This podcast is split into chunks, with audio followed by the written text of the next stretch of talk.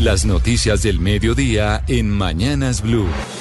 Y mucha atención por, con esta noticia porque la Comisión de Investigación y Acusación de la Cámara de Representantes ordenó la apertura de investigación previa en contra del presidente Gustavo Petro después de que la Fiscalía compulsara copias para investigar si se incurrió en algún delito en la financiación de la campaña presidencial, esto a raíz del interrogatorio presentado por su hijo Nicolás Petro el pasado 2 de agosto. Andrés Carmona.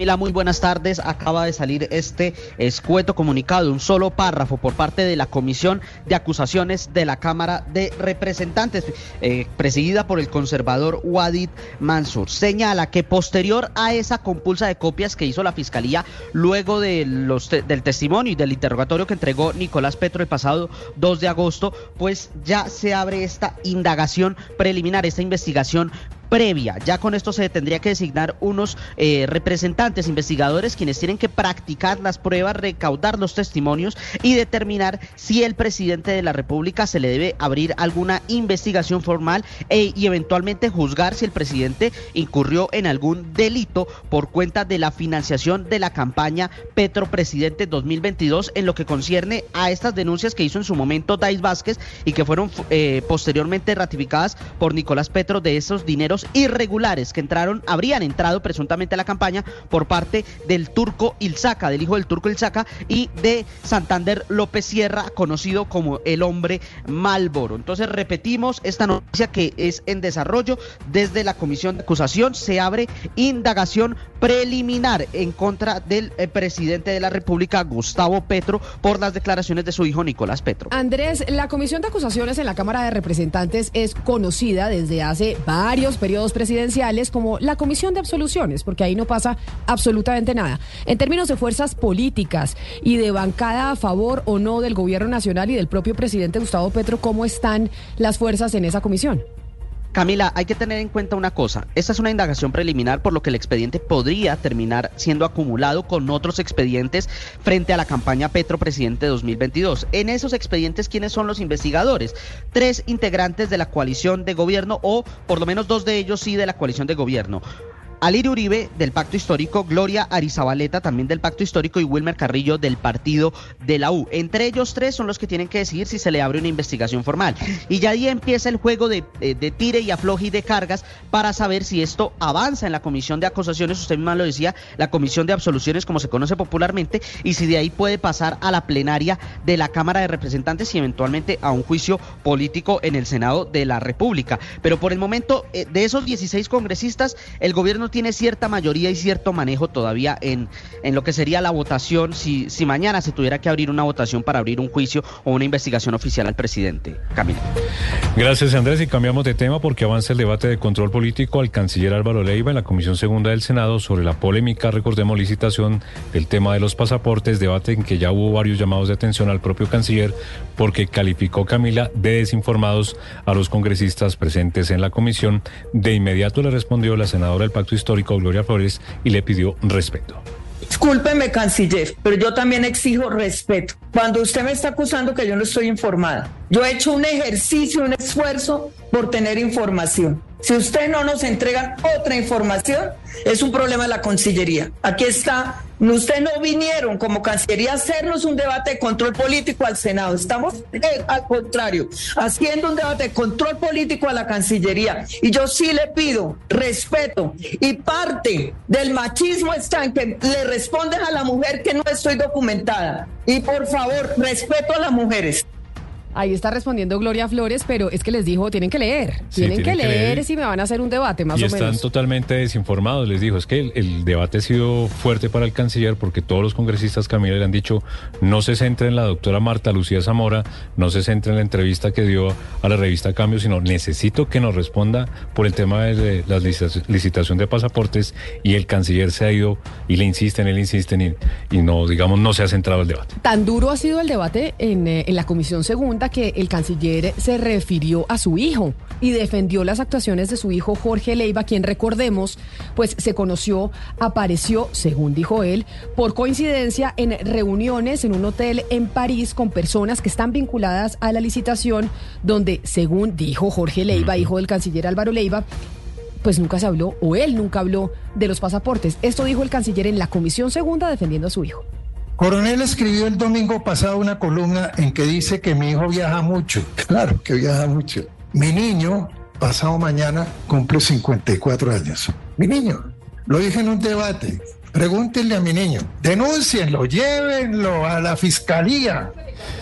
Pues obviamente dice, habla del niño, obviamente eh, de forma, irónicamente. de forma sarcástica, porque Claro. dice que él se defienda solito porque ya tiene 54 años. Claro, y el canciller insiste en que no, nunca gritó a Marta Lucía Zamora, la saliente directora de la Agencia Jurídica del Estado, dice que no va a ser tan torpe para gritarla y mm, dice que ella la acusa de, y va a decir que va a enviar información a la Fiscalía que demuestran eh, pruebas sobre presuntas irregularidades en esa entidad del Estado por parte de la doctora Marta Lucía Zamora. A ver cómo termina entonces ese debate al canciller Álvaro Leiva.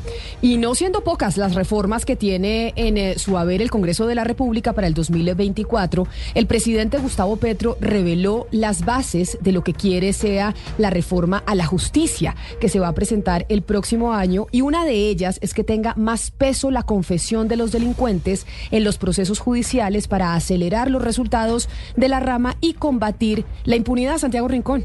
Hola, muy buenas tardes. Lo primero que ha reconocido el presidente Gustavo Petro es que el Congreso va a paso muy lento por cuenta de las reformas sociales y le ha pedido celeridad, precisamente porque tiene pensado y le ha pedido a las altas cortes que trabajen con el gobierno en un proyecto consensuado de reforma a la justicia, pero ya sentó las bases de lo que él espera de esa reforma y es que tenga mucho más peso en los procesos judiciales la confesión de los delincuentes para que se pueda derrotar la impunidad. Pero si se basase también en la verdad del delincuente, en la confesión, tendríamos muchísima más eficacia. Para que el delincuente confiese, tiene que haber una negociación en la justicia entre el poder judicial y el delincuente. Si eso se permite empoderar a través de la ley, de la reforma, podríamos disminuir los niveles de impunidad en Colombia. Otra de las reformas que quiere hacer el presidente Gustavo Petro a la justicia es lo que ha llamado la fragmentación en los casos de conflicto armado,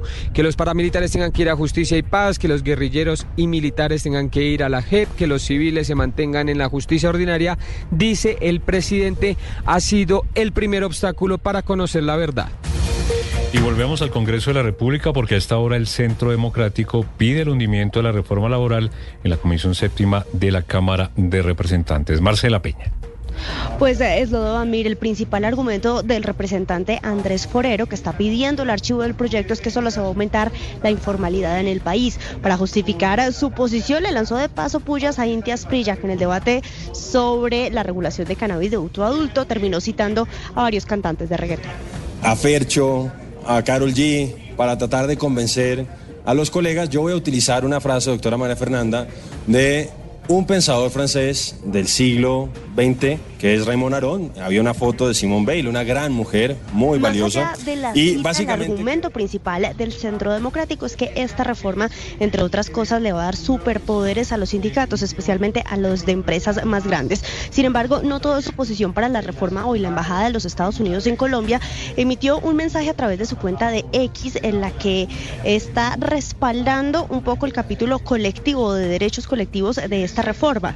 Dice que está de acuerdo con que sindicatos libres, fuertes, independientes y democráticos son un medio necesario para este fin y esenciales para la democracia y que le complace al gobierno de Joe Biden que Colombia esté intentando abordar directamente las recomendaciones de la OCDE para reducir la informalidad laboral, eliminar la subcontratación abusiva y prohibir el uso indebido de pactos colectivos. O sea, a propósito del debate al canciller Álvaro Leiva en la comisión segunda, en, como, en donde, como hemos eh, registrado, se ha ido lanza en ristre en contra de la doctora Marta Lucía Zamora, quien era la directora de la Defensa Jurídica del Estado. Zamora escribe a través de su cuenta en X hace algunos minutos el siguiente mensaje, refiriéndose al debate y a las respuestas que ha dado el canciller Álvaro Leiva. Dice, el canciller Álvaro Leiva utiliza el ataque infundado a a través de una supuesta corrupción de la agencia para defender su propia responsabilidad en el manejo delictivo de la licitación de los pasaportes. No respondió nada y su personalidad, intereses y medios hablan por sí solos. Es Lobodan. Ahí estamos viendo quienes están conectados a través de nuestro canal de YouTube. Ven el trino de la doctora Marta Lucía Zamora en donde le resalto esta frase, en donde el manejo delictivo de la licitación de los pasaportes. Aquí Zamora está acusando al canciller Álvaro Leiva de cometer un delito en esa licitación. Pues es una, eh, digamos, una serie de acusaciones porque Leiva también la acusa a ella y dice que va a enviar pruebas a la fiscalía sobre posibles irregularidades en contratación cuando ella estuvo en esa agencia jurídica del Estado. Es un, pues un enfrentamiento, un cara a cara y un cruce de acusaciones entre las dos partes. Y cambiamos de tema porque terminó la COP28, la cumbre del cambio climático en Dubái, y en las últimas horas la ministra de Ambiente, Susana Mohamed, aseguró que hacen falta mecanismos de implementación y nuevas medidas extraordinarias por parte de quienes hacen parte de esa cumbre para luchar contra el cambio climático. Oscar Torres. Desde el pasado 30 de noviembre se llevó a cabo en Dubái la Conferencia de las Naciones Unidas sobre Cambio Climático, más conocida como la COP28. Allí varios países del mundo se reunieron para hablar de las metas y retos en materia de cambio climático. En representación de Colombia estuvo durante la cumbre la ministra de Ambiente Susana Muhammad, quien en las conclusiones de este evento dio a conocer los crudos resultados de esta COP28.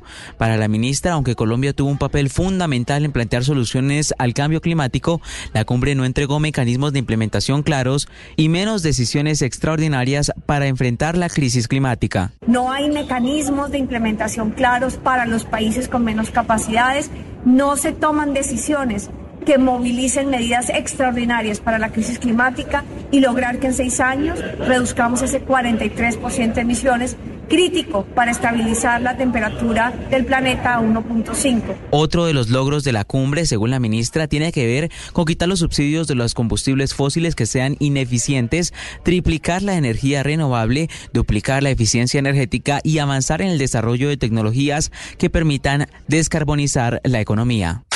La noticia internacional. Desafiante y dispuesto a testificar en una audiencia pública, así llegó Hunter Biden al Congreso para afrontar las acusaciones de los republicanos y para asegurar que su padre, Joe Biden, no tiene nada que ver con sus negocios ni con ninguna irregularidad. Let me state as clearly as I can.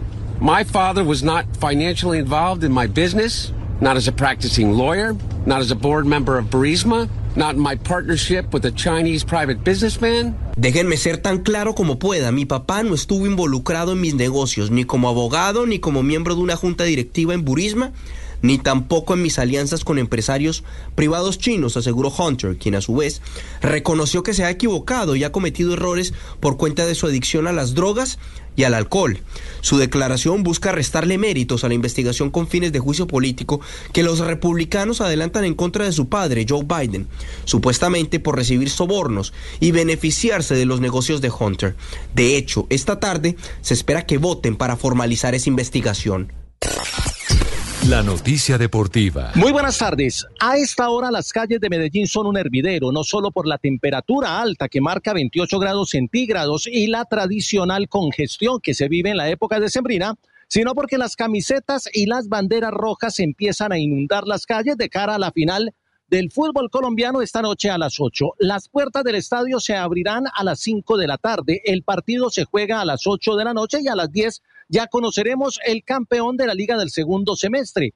Junior viene con una ventaja de un gol luego de su victoria 3 por 2 en Barranquilla y ahora Medellín tendrá que remontar por un gol para obligar a los lanzamientos desde el punto penal o por más anotaciones para conseguir el título de manera directa. Para Medellín significaría la séptima estrella, para el Junior de Barranquilla la décima. Es un juego abierto de buen fútbol como se vivió en Barranquilla y la expectativa es alta en la ciudad de Medellín. La noticia a esta hora es que el Independiente Medellín repetiría la misma nómina inicialista que actuó en Barranquilla ante el Junior en los primeros minutos. El juego y la expectativa es alta en Medellín y en Blue Radio tendremos cubrimiento especial y transmisión gigante en horas de la noche.